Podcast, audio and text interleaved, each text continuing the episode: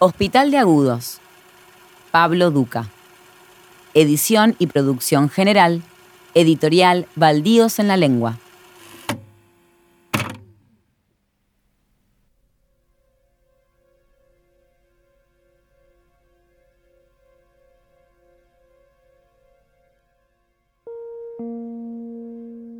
El cuerpo que empieza en uno, en la voz de uno, sale de otro cuerpo que también comienza en una voz, un grito desgarrador.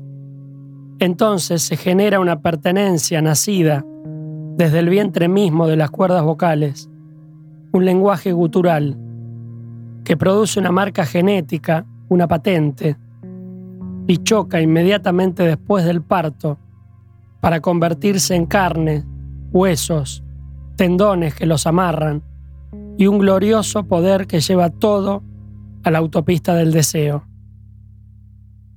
Después, sobreviene el ruido del choque, el estallido del airbag, el gemido de los heridos, el susurro interno de la culpa, el ensordecedor traqueteo del remolque, el grito del agradecido sobre la ambulancia, un sonido circular. Ya lo decía Freud.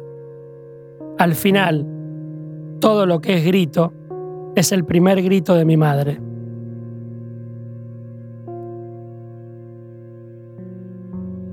Existe un territorio limítrofe entre mi cuerpo y mi contorno que carece de nombre, de olor, de ruidos.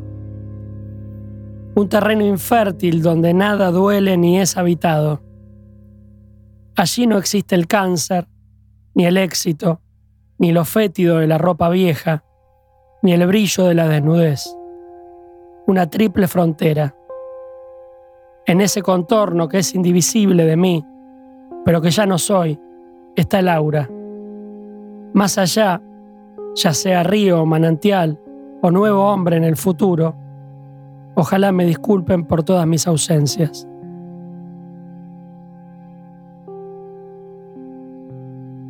Veamos.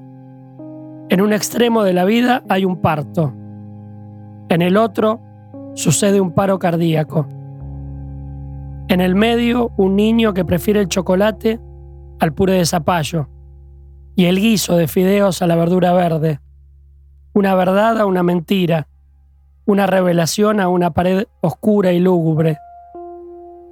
En el medio hay una mujer que espera un sueño y un hombre que lo espera también. En el medio también existe el paradigma, la herida que nunca cicatriza, la piel áspera, el enigma y el desvelo, la premonición, la incumbencia y todo lo que queda fuera, el nido de los cuervos y los huevos que nunca serán pájaros. En el medio está lo vacío, el dulce de leche y la misma vaca. En el medio inclusive está el amor. Al final, no hay nada más que huesos y músculos que se enfrían en un cajón con exceso de nombres. Saberse finitos, saberse inconclusos, saberse parte de un demonio que puede ser Dios. Afuera, cae la tarde.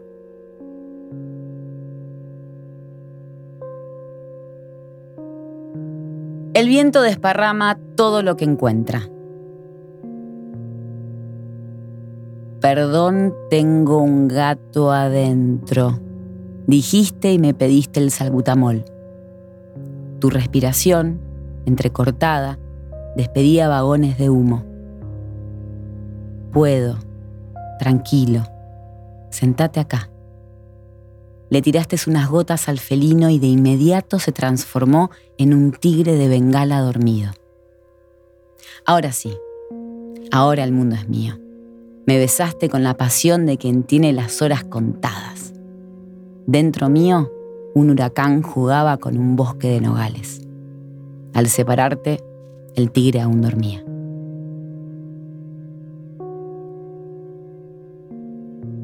Había pasado el cáncer y las complicaciones de la radioterapia, algunas cirugías y la enfermedad de mi madre.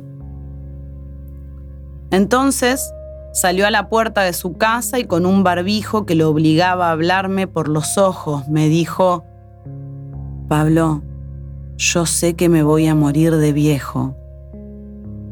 Había llegado a escribir en su cuerpo todos los capítulos del libro de medicina y se sentaba a leer el último que se titulaba Sabiduría. Entonces me sentó en su falda y lo escuché. Te habías ahogado en el cubil de la razón. Las matemáticas son pinches en la sien, dijo papá. La locura es divertida en las películas en polaco. En las entrañas de mi madre pernoctaba un rinoceronte de dos cabezas. Encuentro un boleto capicúa en la puerta del hospital y camino con el sol en la frente como al salir de la escuela. Levanto el brazo para que esos números no se me desordenen con el viento. Siempre hay que cuidar lo que no se repite, decía mi madre. Ella me espera. Ella me espera, me digo con certeza. Mi madre, con el correr de los años, adquiere la verdad como sinónimo de belleza. Y el número termina en cero.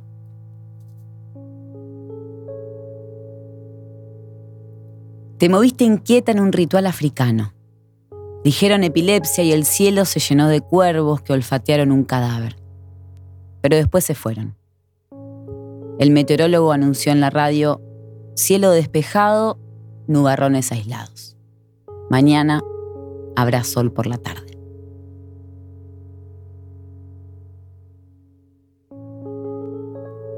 Un accidente de domingo y se quiebra el hueso más poderoso de tu anatomía. Tanto va el cántaro a la fuente que al final se rompe. Tenías que ser vos, hermana. Roguemos por nosotros, simples mortales. Femursano que estás en la tierra, danos ahora nuestro pan de cada día.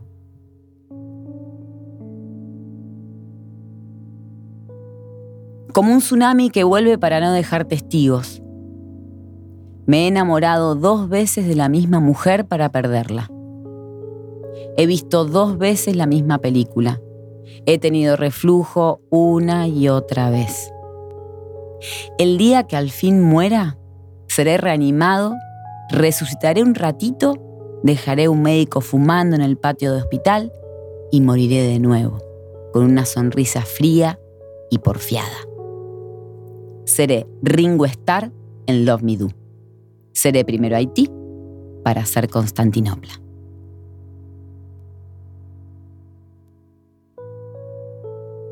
Un recién nacido despierta amarillo en la neo. El hombre es un canario que no puede vivir en cautiverio. Grita porque tiene hambre. Se retuerce porque tiene frío se humedece por si lo olvidan. El hombre es un río que no es un río, se abre al mar, se parece al miedo y es transparente pez.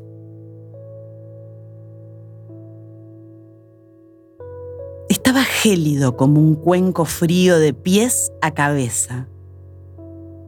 Tiene un electrocardiograma plano, dijo el profesor, abriendo sus manos cual paso de baile. Una película a velocidad de tren. Miraba a un hombre que ya no estaba.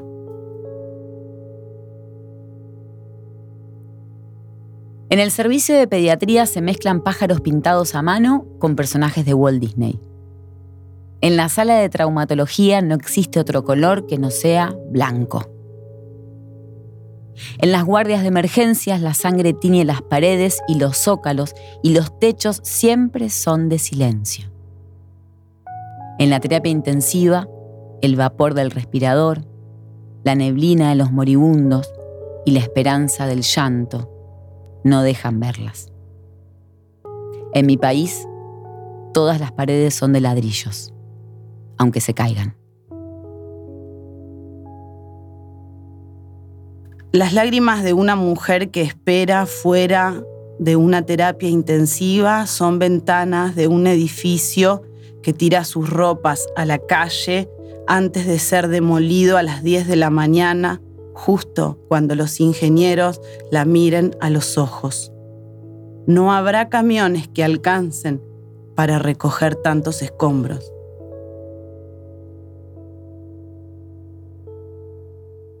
La memoria del anciano, que ya no respira en la cama 5, quedará atada a la memoria de la mujer que rompe en llanto justo entre las camas 5 y 6. En cambio, será una ventisca muy tenue de una tarde cualquiera de un balneario sin nombre ni océano, una ventisca frágil que apenas corroe una piedra si el resto del mundo lo sobrevive.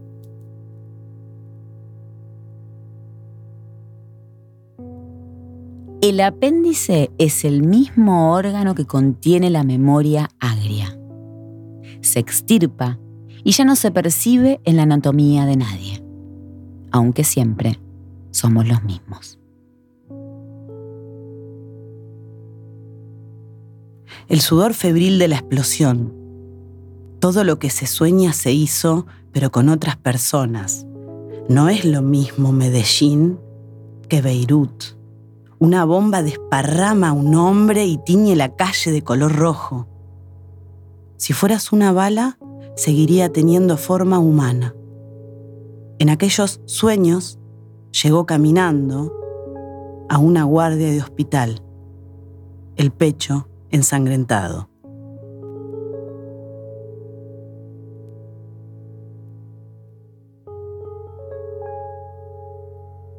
Entró medio muerto como un Cristo descolgado. Las médicas y enfermeras fueron y vinieron en una procesión fantasmal. Jesús está acostado en una cama de hospital. No muere, resucita. No tiene un plan eterno, ni una frase épica, ni un método. No habrá libro de Jesús, ni oraciones. Tal vez algún recuerdo ha revocado una iglesia, una casa y dos galpones. Afuera lo espera el padre con una muda de ropa. ¿Y será feliz? ¿Quién lo sabe? ¿Y Dios? No, Dios no existe.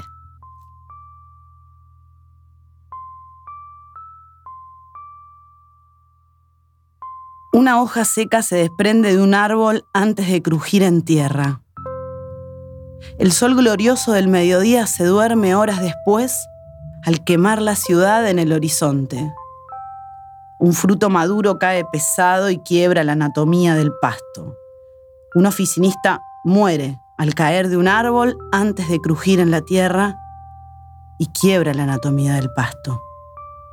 Digamos bien, un oficinista vivió muerto sobre la ciudad quemada.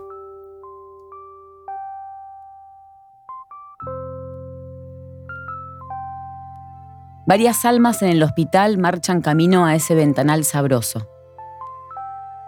En el otro lado, poco importa si es México o no. Todas saltan de nube en nube con el cinturón desajustado para darse el atracón de su muerte. Si la consigna es todos vamos a morir, quisiera disfrutarlo cuando suceda. Y yo estaré allí mirando mis fotos contra alguna ventana.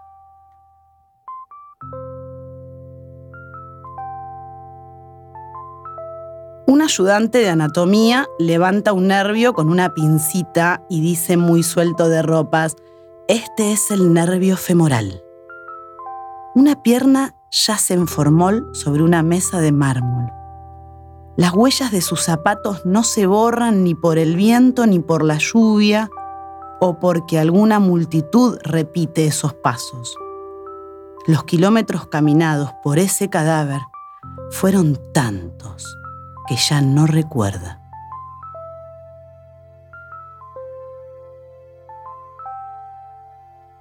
En la cama de al lado se está muriendo un hombre. Grita, se desvanece, pierde la compostura.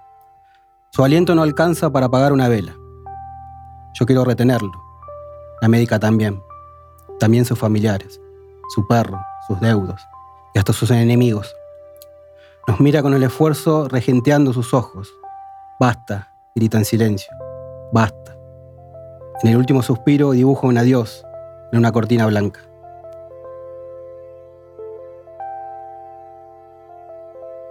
Seca el bisturí en la gasa y abre el cuerpo por primera vez y única vez. Es la lectura de un poemario que se lee y se entregará de velado. Un cuerpo desnudo nunca es un cuerpo desnudo. El poema, cada mínima palabra y las comas y hasta algunos puntos suspensivos serán necesarios para la sutura. De ello depende seguir con vida.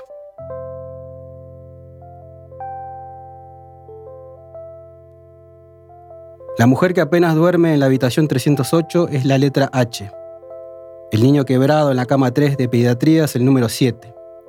Una parturienta y su bebé naciendo en la sala de partos es el número siguiente, y si agregamos a la obstetra es el 81. El bebé ingresa a Neo, duerme esperando el alba y ya percibe el miedo a la muerte que lo acompañará toda su vida. Un rengo se sienta en una sala de espera. Sale como la letra M minutos después. Los ciegos que van al oculista forman fila para no atropellarse. Una B con un tumor abdominal ingresa desahuciada a un quirófano iluminado. Saldrá con vida y futuro. Un hombre infartado con el corazón en la boca, que es la I cuando el corazón ya se vomitó hacia el cielo, recibe jeringas de puntos suspensivos y sus ventrículos se acomodan a duras penas. La niña de la neumonía tose H's mezcladas con J's y algunas A que se apagan y son lamentos. Por acá y por allá hay muchas hojas en blanco. Muchas.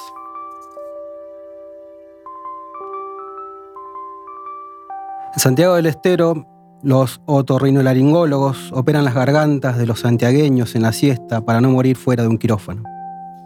En Tierra del Fuego, los oftalmólogos operan en la siesta los cristalinos cristalizados de los fueguinos, para no morir fuera de un quirófano. En el sur de Canadá solo existen las siestas y los cristalinos cristalizados.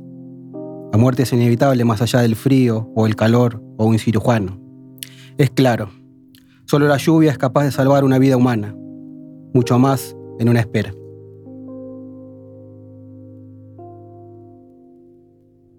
Todos los hombres inmóviles de la sala 10 de clínica médica en unos días estarán bajo tierra. Ninguno sabe y todos lo saben.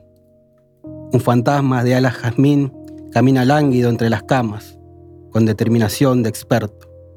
Un dios cansado espera en el pasillo, con pala en mano. La distancia entre esos hombres será infinita o nula. Así es la vida y así la muerte, un campo de trigo con estaciones de sequía. Al abrir un cuerpo en dos mitades, el cirujano descubre de rojo a la memoria y de blanco al presente. Cuando el rojo inunda desaforado como el Atlántico, ya no hay nada más que hacer. El obturador, una pinza, una gasa embebida en olvido, pero nada. Un segundo más tarde, una mujer sin ropas ingresa al quirófano y se lo lleva al mar.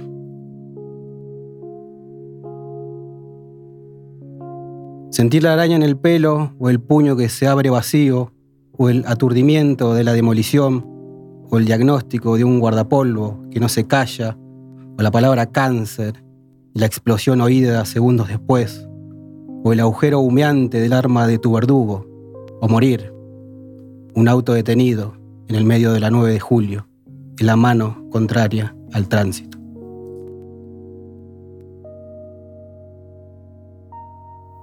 Las abuelas se quiebran como vajillas de porcelana china. La cadera es una bisagra que abre la puerta de la otra vida. Yo tuve una y otra y nunca más. Un cuerpo viejo es un zoológico abandonado. Las jaulas y los monos que salten, el elefante que se volvió al África sin su memoria, unos loros que se escapan hacia la nada y una sombra del descanso de un rinoceronte flaco. Ya no quedan ni las hormigas nativas y oriundas. El viento que alguna vez empujara las ropas, hoy se aloja adentro.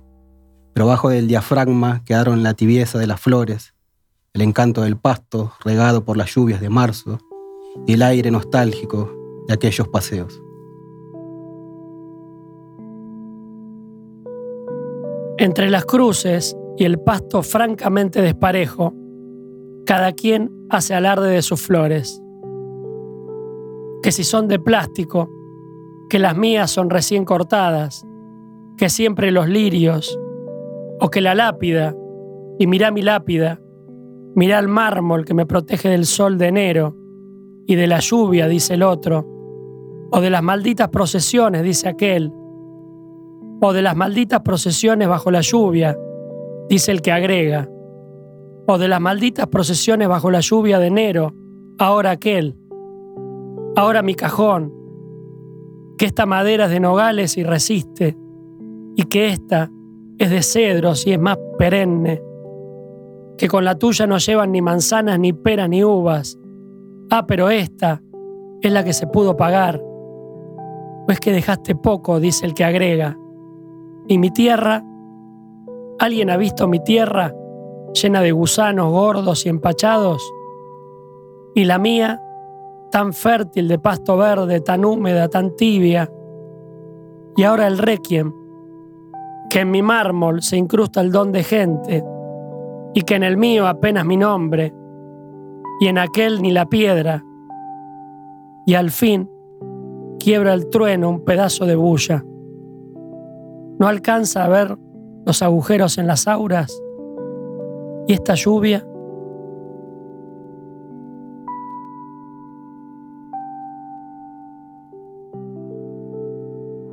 Una sirena anuncia todos los días a las 17 horas que ya es la hora. El sol empieza a acercarse al horizonte detrás del cementerio. Mi abuelo vuelve de un bar lejano con una sonrisa que flota y nadie aprecia. La sirena se apaga y cinco.